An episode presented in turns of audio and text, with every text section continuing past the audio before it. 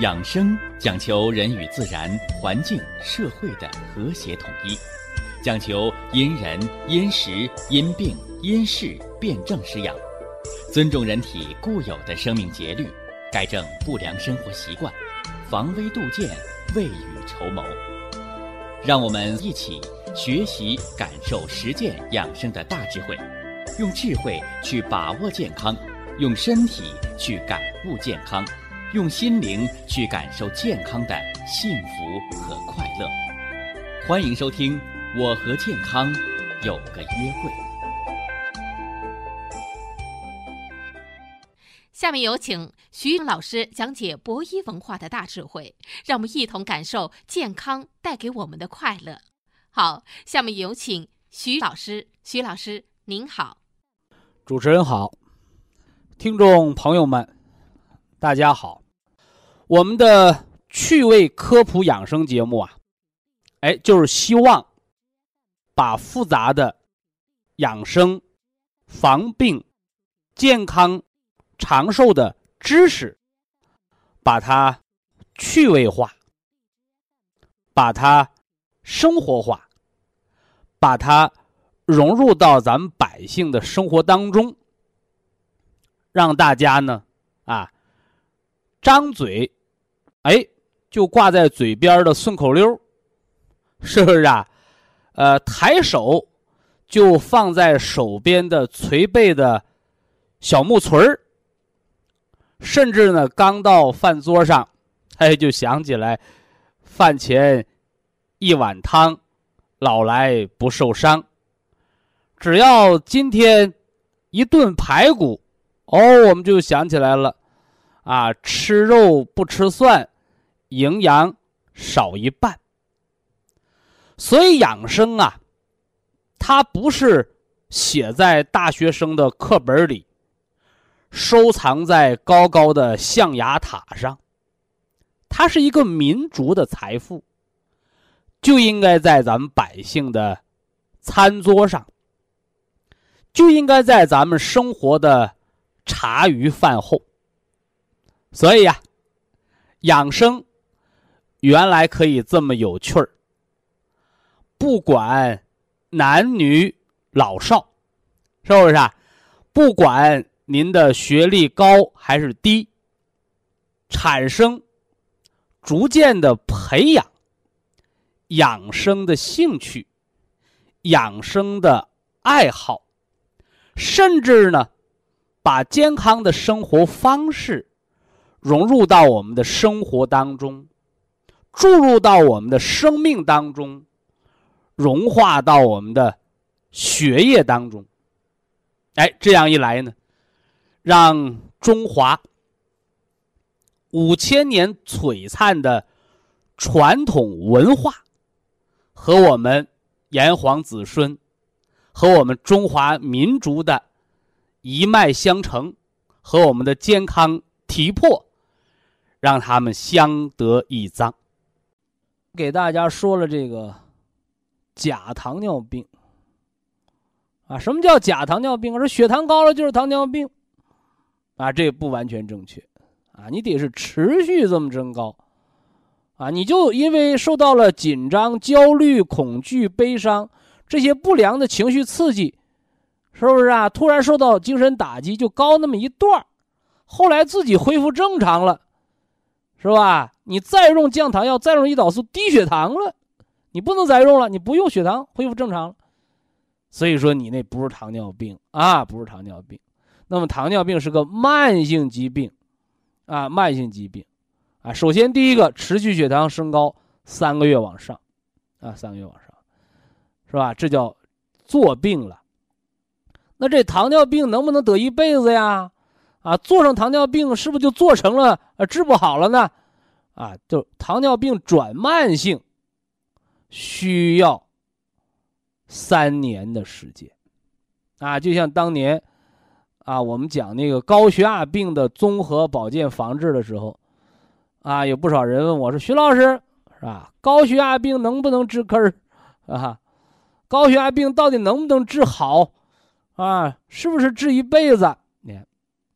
这说明啊，都是咱们现代的听众朋友，大家这个医疗知识的匮乏，啊，或者不客气的讲，是咱们国家呀，这个全民的医疗素质啊水平太差，是不是啊？哎，其实你看我讲糖尿病时候就讲过，糖尿病一期、二期、三期，一期高血压病。是血压高没感觉，叫代偿期啊，人没有任何伤害，你只要调治得当是可以全面康复，不落后遗症的。你到了二期高血压就冠心病阶段，是不是啊？你就治好了，你动脉硬化还在那儿，是吧？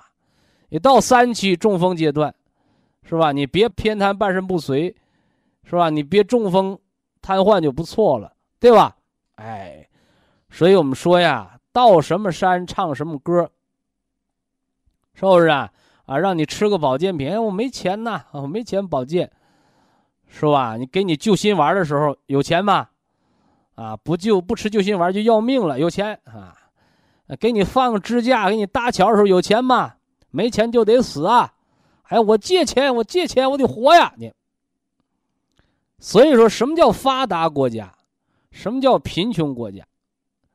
贫穷的国家就是那病人挨到死。花钱救命，这是贫穷国家，是吧？平时没有预防，没有保健，啊，就是到临秋末晚快死了，啊，拿点钱保命啊，保住保不住两可之间，啊，什么叫发达国家？发达国家就是平时调养，啊，最后发达国家人都长寿，到老的时候，啊，没有说非得什么呢，啊，得那个什么呢急性病。得救命啊！得放支架呀！得抢救，没有，哎，都是什么呢？无疾而终，是吧？五脏六腑、四肢百骸，哎，同步的衰老，是吧？最后呢，人所有的器官零件哎，都到了他的什么呢？啊，最后的这个阶段，啊，最后没有痛苦，是吧？没有什么急性病，啊，一起的安详当中，在睡眠当中到另一个世界去了。生命一个完美的句号，这是发达的国家，啊，所以我们说现在什么欧洲啊、美国呀、日本呢、韩国呀，啊，说人家是，一年拿一万块钱去养生保健，啊，只拿十块钱、八块钱吃药，甚至总结下来，真正抢救那个费用一块钱，而你在那个贫穷的国家呢，是吧？那个救命的钱。啊，最后上呼吸机了，透透析了，活活不过来。你说想死呢，还死不了，死不那么痛快。这抢救的钱，啊，几万十几万。而回后呢，你让他，呃，平时吃点小药调整，那个钱呢，啊，十块八块。嘿嘿，你真让他吃点保健品。他就给你买一瓶维生素，就给买瓶维生素吃，一块钱，哎，这就是发达和贫穷的区别，当然了，呃，咱们国家这两者都不是啊，咱们国家正处在发展中国家，啊，我们逐渐的摆脱了贫穷啊，啊，正在发展啊，逐渐的过向富裕，是吧？这个富裕的不光兜里有钱，啊，关键是你脑袋里得有货。是吧？人得有文化啊，人得有文化，光兜里有钱了啊，脑袋里空空的，那什么，那是暴发户，是吧？啊，那没有用啊，那是要得富贵病的啊，富贵病不是有钱人得的啊，富贵病是有了钱没文化的人才得的啊，啊，所以啊，听咱们的养生文化论坛，是吧？咱们给这个医盲扫扫盲，是吧？啊，学做呢，咱们的这个。实践中医健康管理学啊，咱们就远离富贵病，是吧？远离医盲病，啊，人才能健康，啊，少得病不得病。得了病呢，咱没痛苦啊，带病生存嘛，啊，说人啥病不得那不可能，啊，啊，人任何疾病没有，人衰老本身就是病，对不对？啊，成长成熟。成熟后就得衰老，啊，这是不可避免的啊，啊，反过来你衰老的太快了，不就是病吗？呃，退行性改变，老年性白内障，老年性动脉硬化，啥意思？你正常的、逐渐的符合你这个年龄的衰老，那就是健康，是吧？你六十多岁的人，你都老态龙钟，长得跟八十岁的，你就提前衰老就是病呗，病态呗，对不对？好了啊，糖尿病，糖尿病三个月形成，是吧？啊，三年转成慢性病。而且糖尿病得上，它就和冠心病、和冠状动脉粥样硬化，它是个等危性的疾病。啊，所以千万别把糖尿病当成哦，我就是血糖高，我谁告诉你的？是吧？啊，你就是血糖高，那个糖尿病的理论你倒退三十年前了，那是无知的阶段。啊，现代医学讲糖尿病，它是个综合病变。糖尿病是复杂的，啊，是复杂的。糖尿病是内外科，啊，你看糖尿病病人到并发症期间，呃，治疗都得医生会诊，啊，不是一个科室大夫能看明白的，啊，所以往往好多医院有专业的糖尿病科，是吧？糖尿病科其实应该叫内外科，叫综合科。啊，所以说你还认为啊，糖尿病就是血糖高，就是胰岛素，啊，我说你 out 了，是不是啊？老外了哟啊！糖尿病是个内外科，是个综合病症，是个关于血糖代谢紊乱的综合病症，它有一个慢性的成病造病的过程，是吧？但凡你不是娘胎里生出来就有的糖尿病。中医都可以帮你调治，恢复健康，哎，这是中医调节人的阴阳平衡、疏通人的经络、调和人的气血的本事啊。那今天呢，我就先给大家说说糖尿病的第一个造病的原因——肥胖啊，肥胖。呃，世界卫生组织做过这样的统计啊，说体重超过八十公斤，啊，我说的是普通人啊，你说你那个子两米多，你超八十公斤，那问题不大，对吧？我说的都是男的，一米六、一米七的啊，女的一米六、一米五左右，你体重超标，是吧？这有个标准，是吧？呃，用你的身高。减去一个一百零五啊，是你的一个标准体重，是吧？上下可以浮动个百分之二十，是吧？超过百分之二十，甚至超过百分之二十五了，那就是糖尿病的高危人群，是吧？我拿这个一米七的个子的男人做个举例啊，说这男的一米七，是吧？那他的标准体重是多少呢？啊，一百七十厘米，减去一个一百零五，哎，他的标准体重就是六十五公斤。啊，六十五公斤是多少？一百三十斤啊，一百三十斤啊。那人到中年人到老年呢，允许你啊上浮个百分之十啊，百分之十五啊，多少啊？啊，百分之十啊，百分之十，你一百三十斤，百分之十。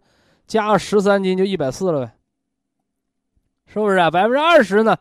你加二十三斤，是吧？两个十三的那是二十六啊，二十六，二十六加一百三，那一百五十六呗，一百五十六呗，是不是啊？哎，所以说你看这国际世界卫生组织的国际标准就是八十公斤，一百五十六，你是超了百分之二十，超百分之二十五呢？八十公斤往上，你就容易成为糖尿病的高危人群，是吧？说为什么肥胖就是糖尿病的高危人群，是吧？为什么我们把中医把它叫吃出来的糖尿病，是吧？呃，中国人说人不是一顿饭吃个胖子，人不能一口气吃个胖子，对吧？哎，所以告诉收音机前的那些胖友啊，八十公斤往上。咱这些一百六十多斤的胖友，说您胖啊，您别不乐意，别不高兴，啊，但你要知道，胖啊，心宽体胖，哈哈？你说我胖，但是我心情好，哎，你占了一宝啊，不容易得病。你说我胖啊，我还爱生气，还不愿意运动，哎，那你就等着得糖尿病，吧？胖人多湿，糖尿病就是个痰湿厚重的病，是不是啊？所以这大胖子得糖尿病，第一个胖人脂肪多，是不是啊？多百分之二十，你比人多了二十斤的肥肉。咱们普通人是八斤血四升，你胖人呢就是五升血，什么？五升血十斤，你多了二十斤的肥肉，多了二斤的血，是吧？说白了，你你买衣服做衣服你还费布料呢。所以说，这样的人你消耗的能量就高，是不是啊？所以人身体过度肥胖的时候，你消耗的能量高，用我们现代医学的话讲，叫你的什么呢？基础代谢率就高。啊，基础代谢率就高，啥意思？啊，说这车要大，它就费油，哈哈，车沉它就费油，哈哈，啊。你家那个房子大，你交的取暖费就多；你家那灯泡瓦数大，你家就费电。你这人胖肉多血多，你就消耗的血糖就多，所以就要求你比别人费电。费多少电？啊，人不是插电充电的，人直接提供能量的是血糖啊，所以说你就血糖高，长时间处于这种。费电的状态，高能量代谢状态，高血糖的状态，是吧？你说我胖三年了，你这离糖尿病不远了，是吧？但是年轻的时候有代偿，是不是啊？说啥意思？我费电不要紧，我挣钱能，我能什么呢？我能交得起电费呀，对不对？等你到中年到老年的时候，你还是那么肥胖，你就交不起电费了。因为人的阳虚了，所以糖尿病肥胖是它的第一原因。啊，所以在发展中国家，糖尿病高发啊，高发。为什么高发呀？生活条件好了，都胖啊，体重超重啊，是吧？所以大家要这明白这一点啊。吃出来的糖尿病，不是因为一顿饭吃成的糖尿病，是长时间饮食过剩。啊，过度肥胖，基础代谢率增加。它是为了养活你这个大胖体格子，让你这大胖体格子这个二十斤的肥肉有营养，所以它得血糖高啊，对不对？近朱者赤，近墨者黑呀，是吧？你那血老在肥肉里边流，那你说它血油脂少得了吗？啊，所以糖尿病、脂肪肝、高尿酸血症这仨病是不分家的。以下是广告时间。博一堂温馨提示：保健品只能起到保健作用，辅助调养；保健品不能代替药物，药物不能当做保健品长期误服。经络疏通，糖尿病的综合康复啊，血糖。啊，糖尿病疾病的名字的由来，啊，说了血糖值，啊，说了糖化血红蛋白，说说什么呢？说说大家最关心的啊，说说糖尿病的分型，啊，说说糖尿病到底能不能治得好，是不是啊？哎，呃，现代医学呢，把糖尿病啊简单的分作了两型，呃，一型呢叫一型糖尿病。啊，以青少年为主，啊，另一类型呢叫二型糖尿病，啊，占到了糖尿病的百分之九十以上的人群，啊，主要以这个中老年为主，啊，中老年为主。那么一型糖尿病是胰岛素分泌的绝对不足，啊，说白了是离了胰岛素活不了的，是不是？哎，那二型糖尿病呢是胰岛素分泌的相对不足。啊，吃点降糖药，那胰岛还能挤出点胰岛素来，是吧？但是常年吃降糖药，是吧？不针对病因治疗，最后降糖药不丁用了，把那个相对不足的胰岛素给吃成了绝对不足，吃坏死了，没招了也得打胰岛素，是不是？哎，这是一型糖尿病和二型糖尿病的区别，啊，发病人群不同，是吧？哎，胰岛素分泌的量，一个是绝对不足，就不分泌了，叫罢工了，是不是？哎，一个呢是分泌的少啊，消极怠工啊，消极怠工。所以呢，在现代医学认为啊，说这个胰岛素分泌的绝对不足和相对不足是糖尿病的病因，啊，也叫糖尿病的直接原因。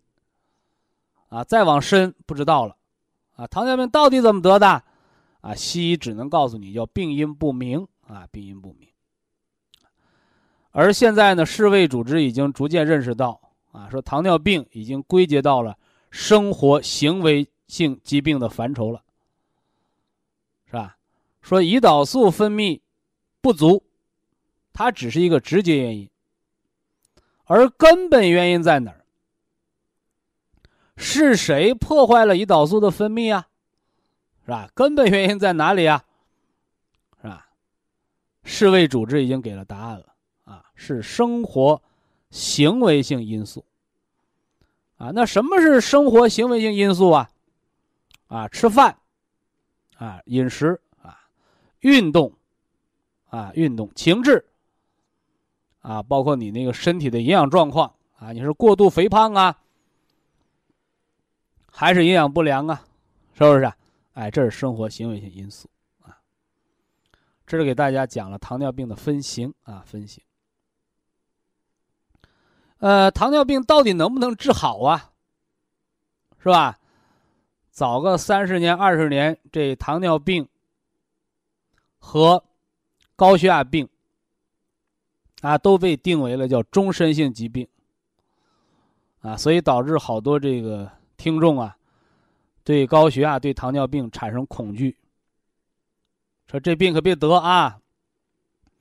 这高血压、这糖尿病要得上，那你就倒了一辈子霉喽！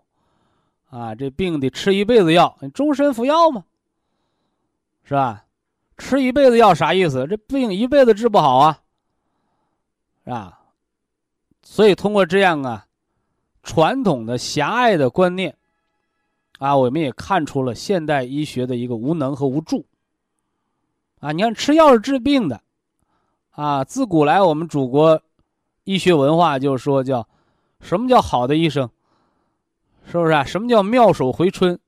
啊，就是医生得药到病除，那是好的医生，是吧？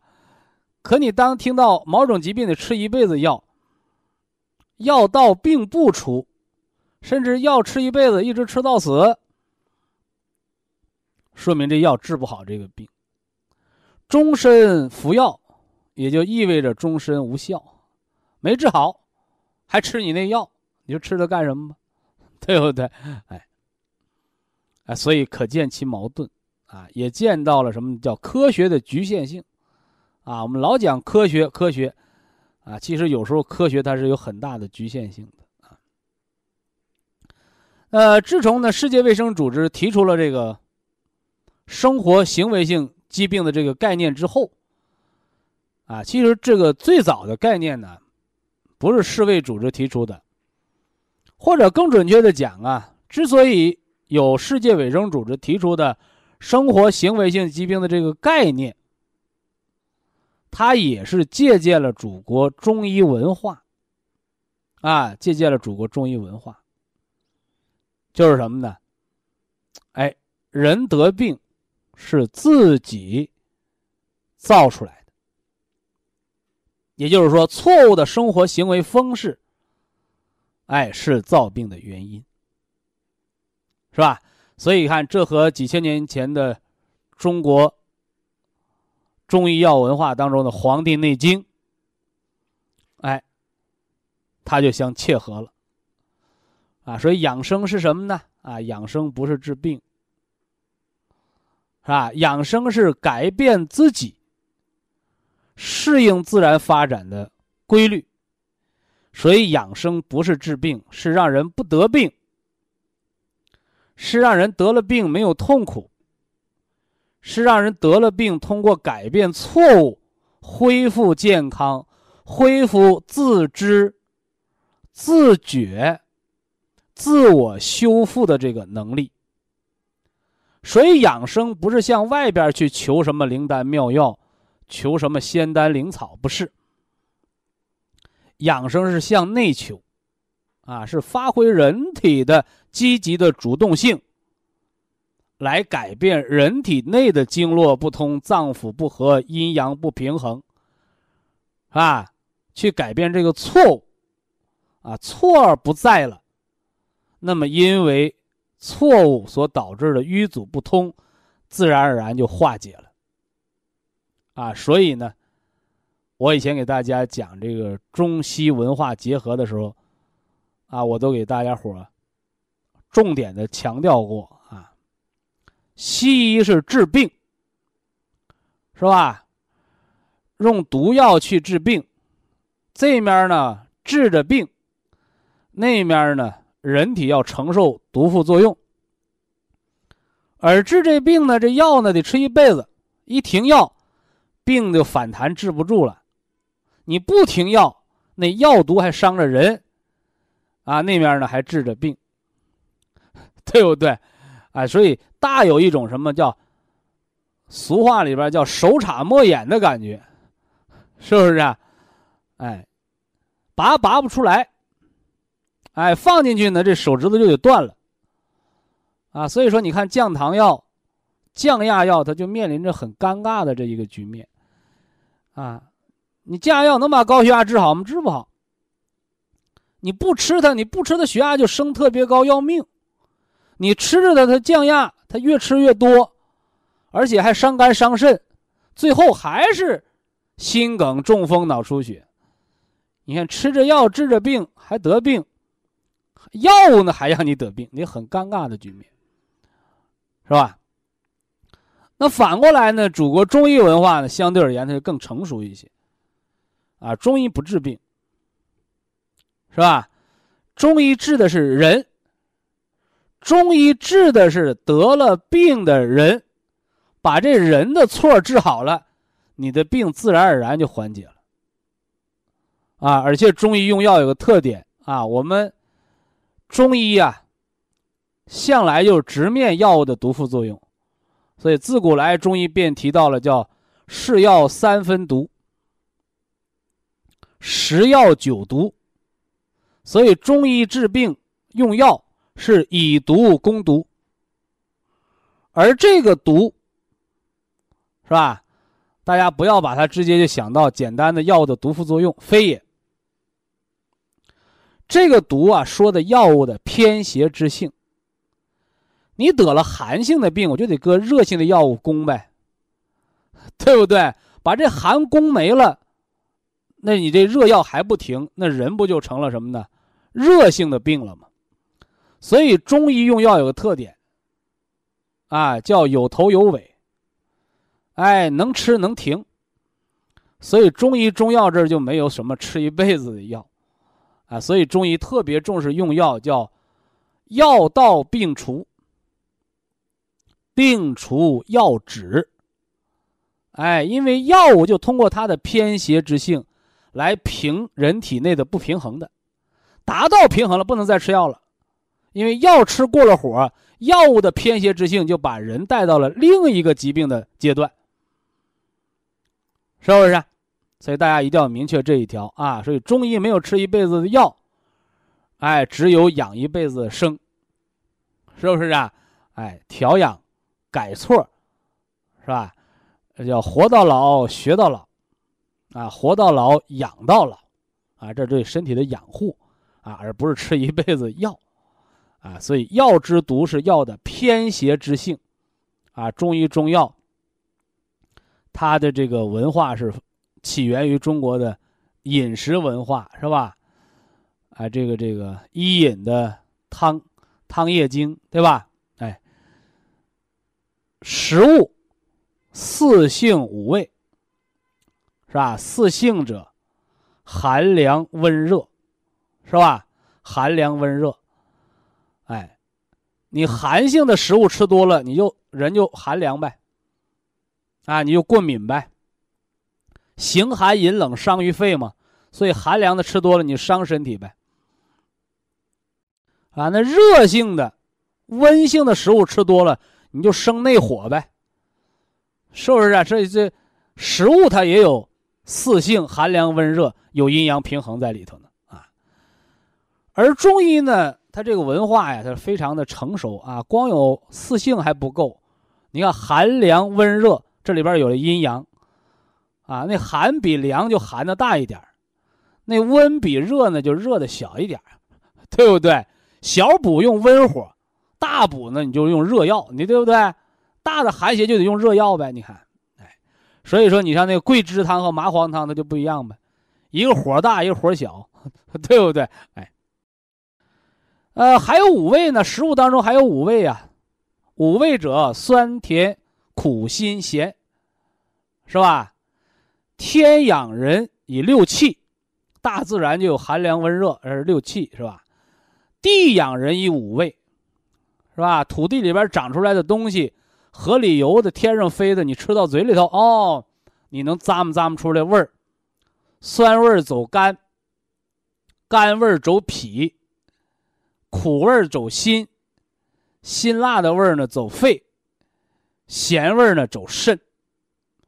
这五味呢，你也不能偏食，是吧？你五味偏食多了，你说我就爱吃咸的，什么大葱、咸菜、酱油、咸盐，你使劲吃咸，你得高血压，把肾伤了，是不是啊？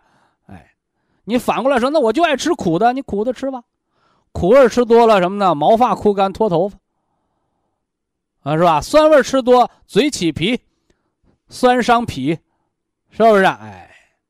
甜味吃多了呢，甜味吃多生痰湿啊，啊生痰湿，所以五味它又讲了个平衡，叫五味入五脏偏则生病。所以说你明白了中国食疗的四性五味，那么你其实也就懂了中医中药的四性五味，是吧？哎，所以药性只是比那食物要偏盛一些，仍然是四性者寒凉温热。是吧？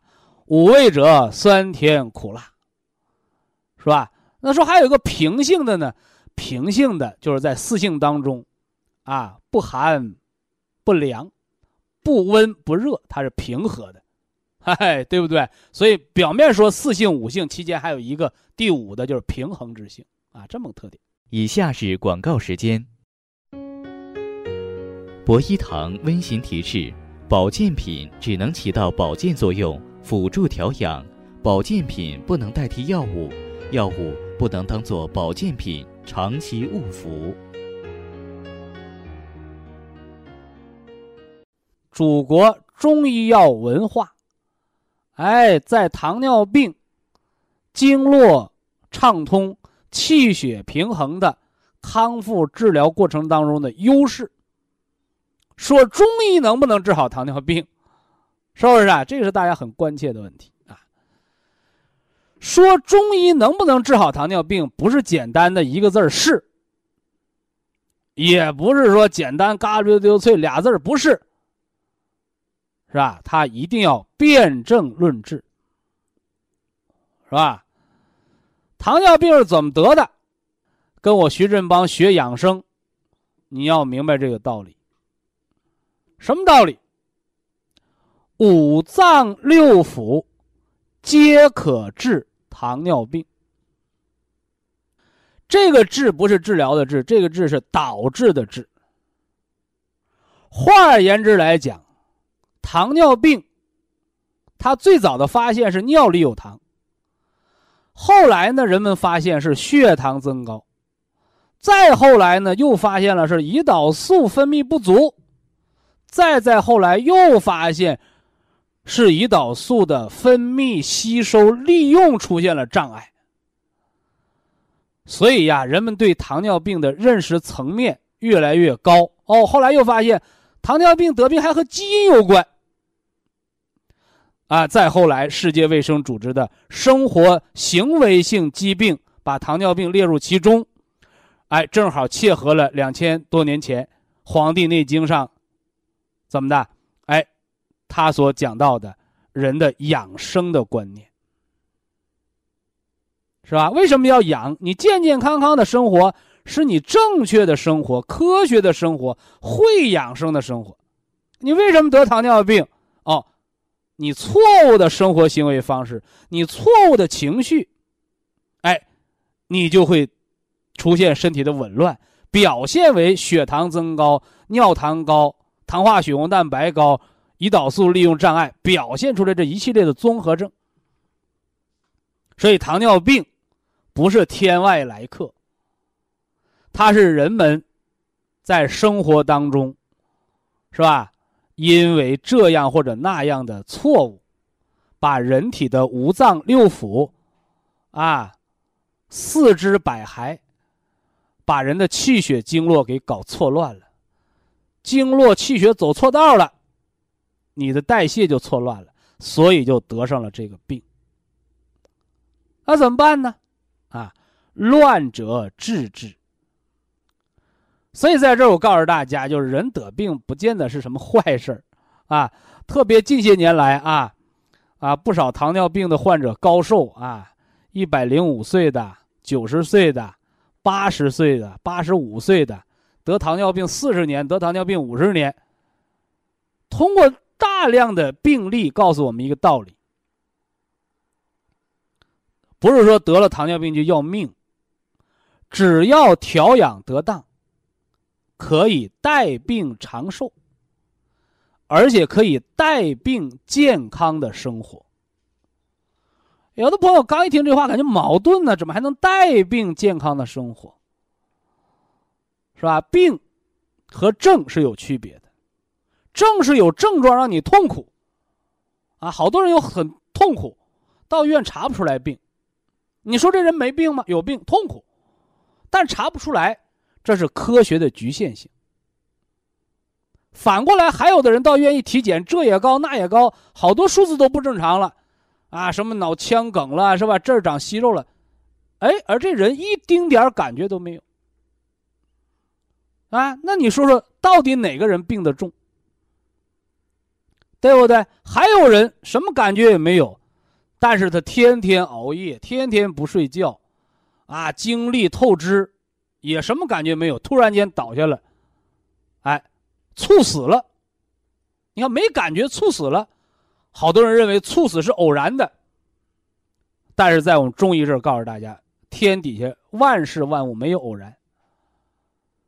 你就包括那个星星，那个流星陨落，或者那个星星啊，那个宇宙那个星星的陨石碰撞，它都不是偶然的，科学家可以计算。它有它的轨道，当两个轨道重叠到那个点位上，它才能撞上。它绝对不是偶然的。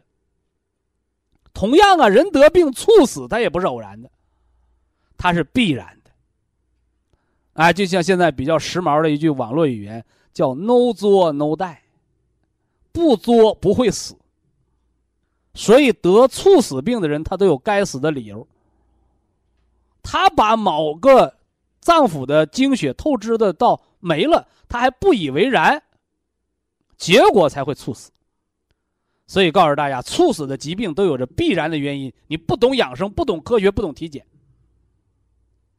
是不是啊？把小的隐患憋成了大的隐患，爆炸的时候你才知道没有用了。所以这是三种情况啊，三种情况啊，有感觉的，查不出来的病。叫疑难杂症，而恰恰是这些疑难杂症，没有明显的表现，有它的功能存在，是中医调理的要点。哎，有的人说中医最善于治什么病啊？哎，就善于治这些疑难杂症，是吧？你高科技仪器查不出来吧？但是中医的聪明脑瓜理论，通过你的感觉、你的不舒服辩证，就能找到你原因。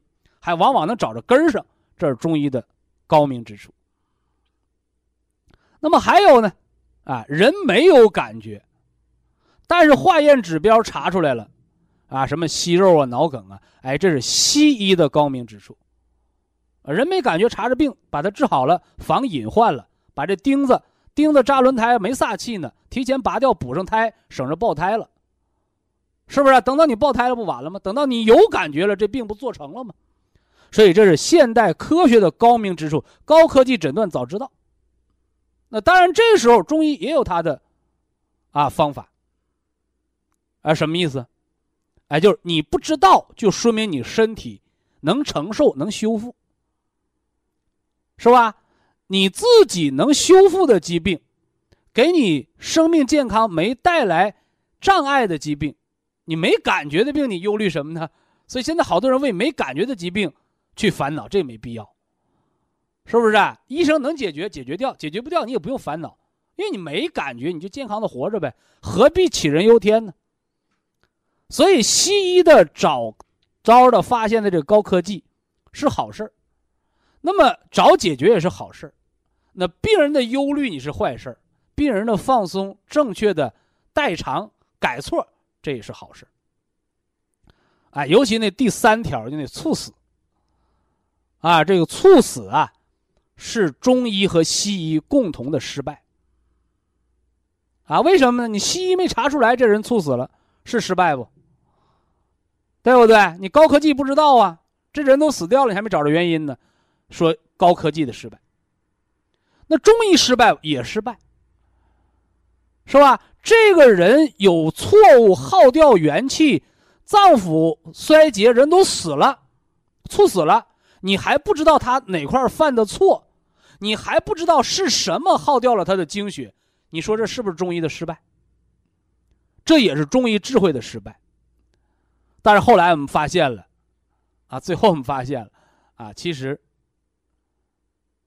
不是中医失败了，啊，那个前段时间大家讲过新闻报道，三十五岁的一个药厂老板，突发性心肌梗塞死了。是吧？说以前体检啥毛病没有啊？说明高科技没查出来吧？啊！但这人突然死掉了。问中医吧，那中医就得问了。中医不问你吃什么药，因为你没有病啊。突然心脏猝死，中医问你这人有什么习惯呢？啊，这人习惯不睡觉，是不是啊？人家人都是八九点钟睡觉，冬天夏天九十点钟睡觉，七八点钟起床。这人怎么的？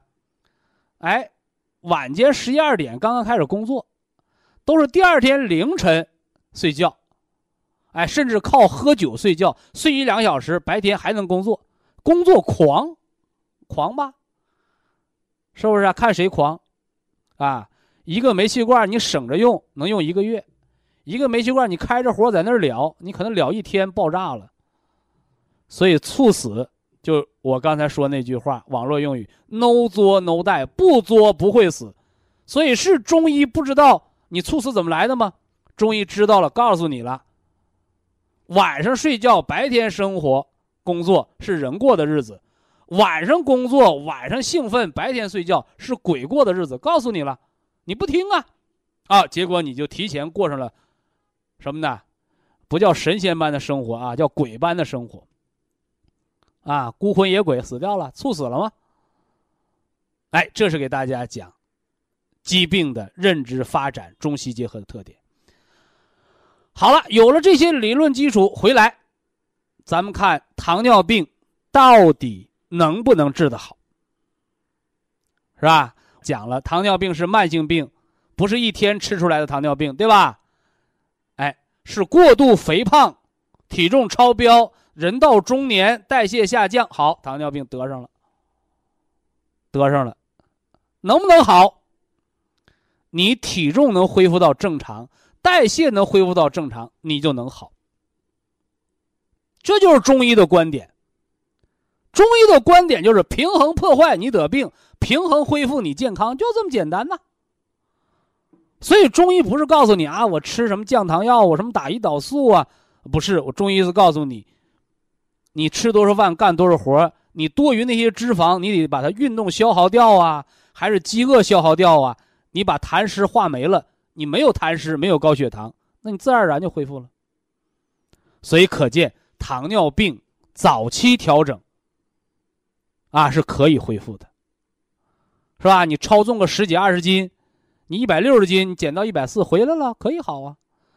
那说有的人他都胖到七八百斤了，那就别研究好了，就研究怎么活着，别提前心脏衰竭死掉就不错了，是不是啊？你看那新闻报道，那国外那大胖子，好家伙，七八百斤呐，躺在床上吃饭都有问题了，还在偷着吃东西呢，是吧？那真就是人死于无知了。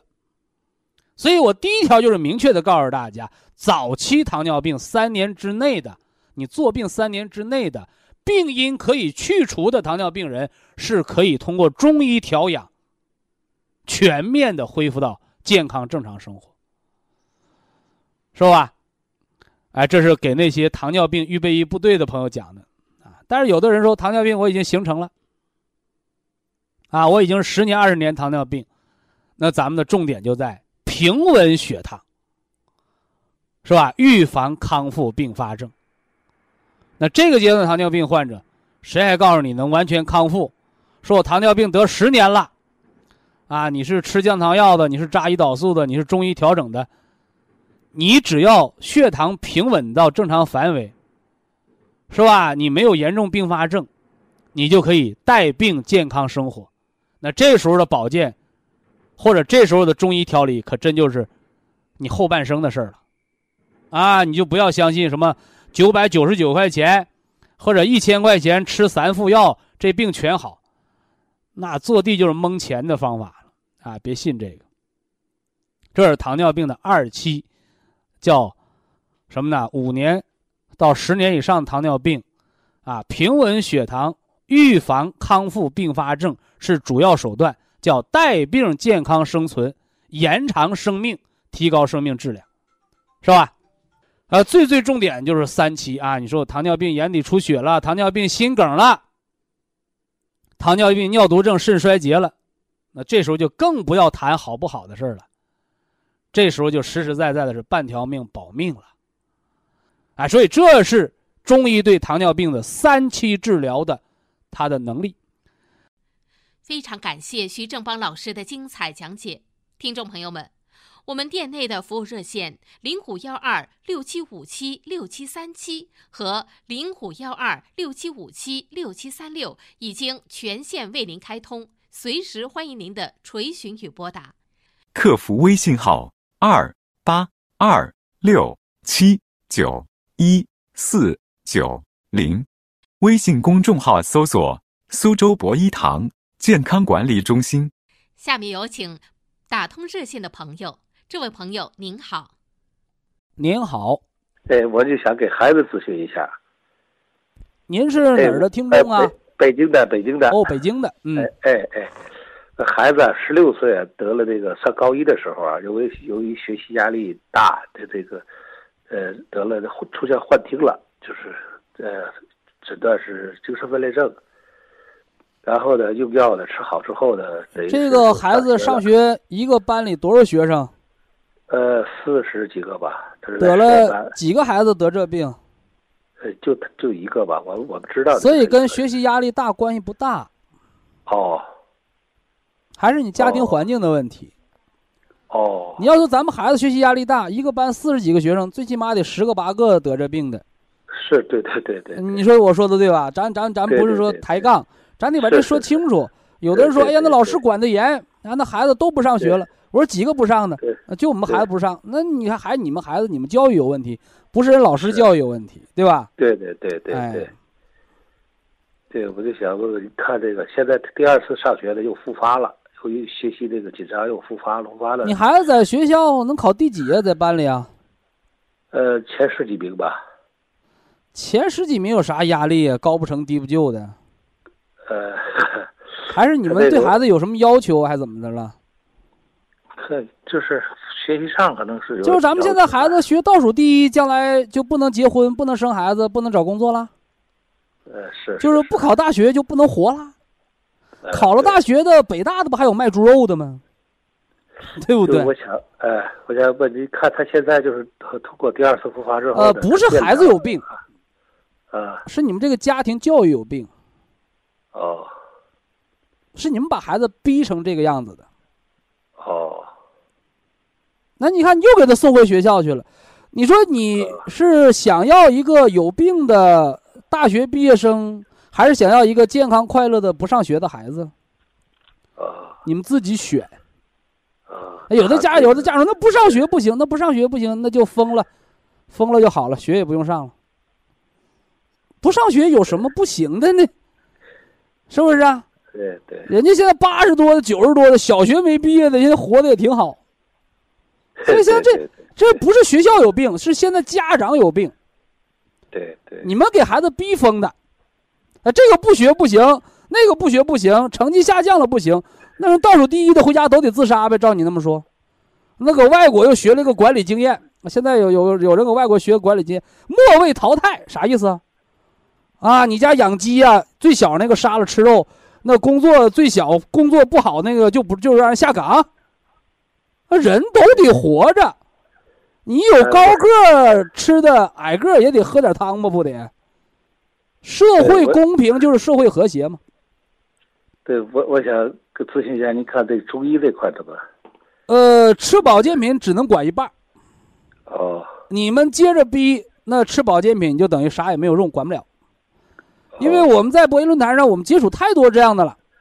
哦呃，特别武汉，因为为什么现在好多抑郁症的、强迫症的、嗯多动症的，啊、包括分裂的都来找到这儿，因为我们有不少的朋友，哎，他们通过吃保健品，现在哎呦能自理了，能做小买卖了，但是不是保健品给他吃好的，只是保健品让他能吃、能喝、能睡、能恢复五脏的自理能力，但是你那种畸形的、变态的、压力的生活方式必须去掉，如果不去掉，哦好不了。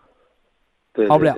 啊。对。就你给你孩子应该换一条路了，不要再给送回那个学校，不要再给他套上那个夹板儿你们现在家长现在不是孩子治什么病，是你们家长该治病了。你们该给你的孩子换一种生活方式，换一种生活方式，换一种不用逼着去学习的那种，因为他扛不住这个压力，对。他扛不住这压力。哦，你看人家是有这个考大学的，呃有这个什么留学的人，有有有读博士后的，不是所有人都得那样。对。哎，你盖房子有做瓦的，还得有做砖的，还得有埋在地底下做桩子、做基、做地基的，那各司其职，有多大能耐使多大劲儿。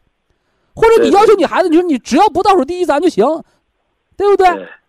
我为我为什么谈到这个，我特我特别 我特别的激动呢哈，因为我经历过这个事情。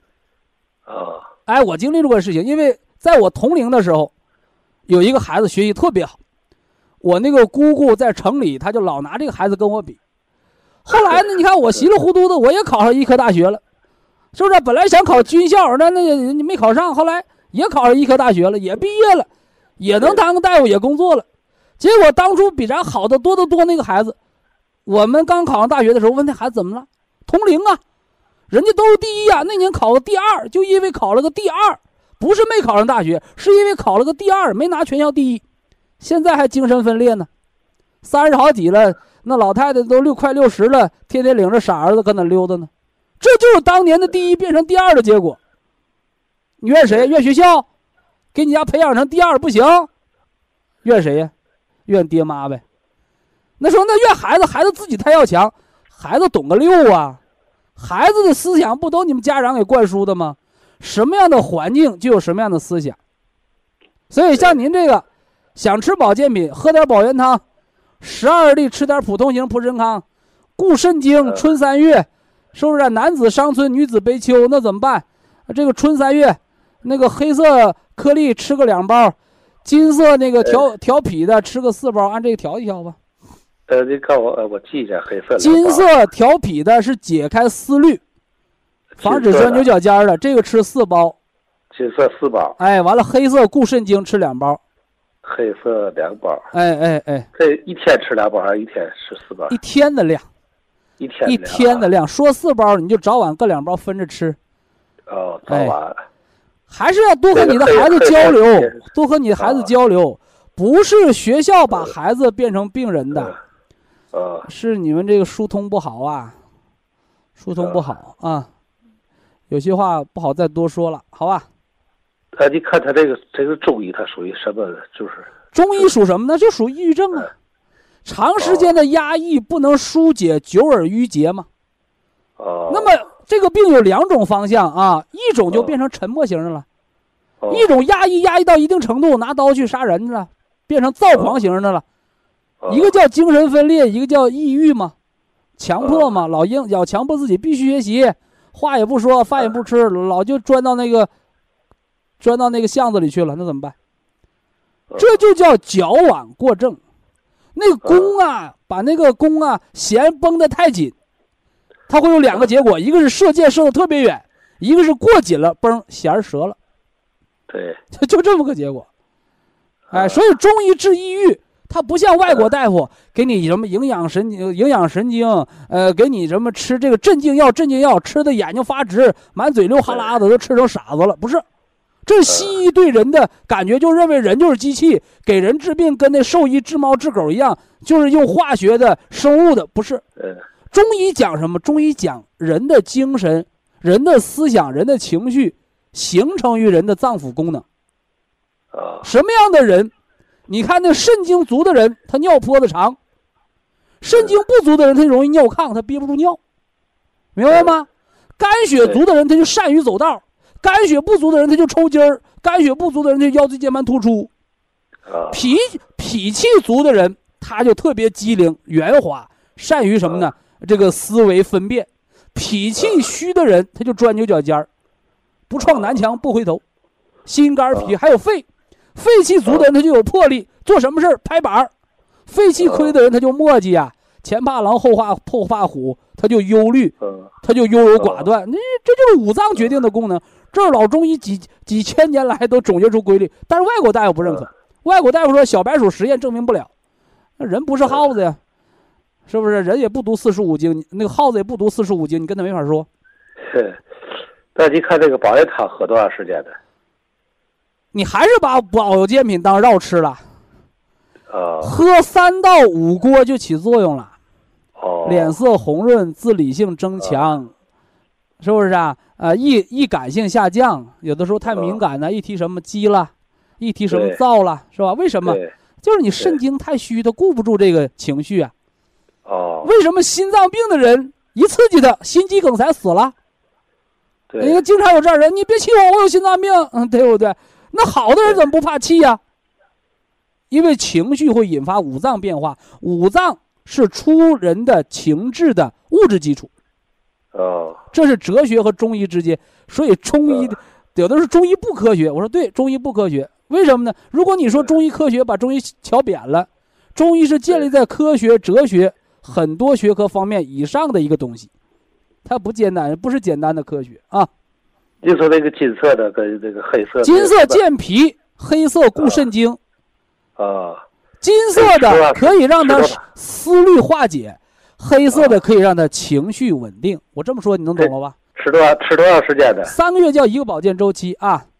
记住啊，保健品只能起一半作用，另外一半是环境是病因啊！哦，不再多说祝他早日康复。好，非常感谢徐正邦老师，我们明天同一时间再会。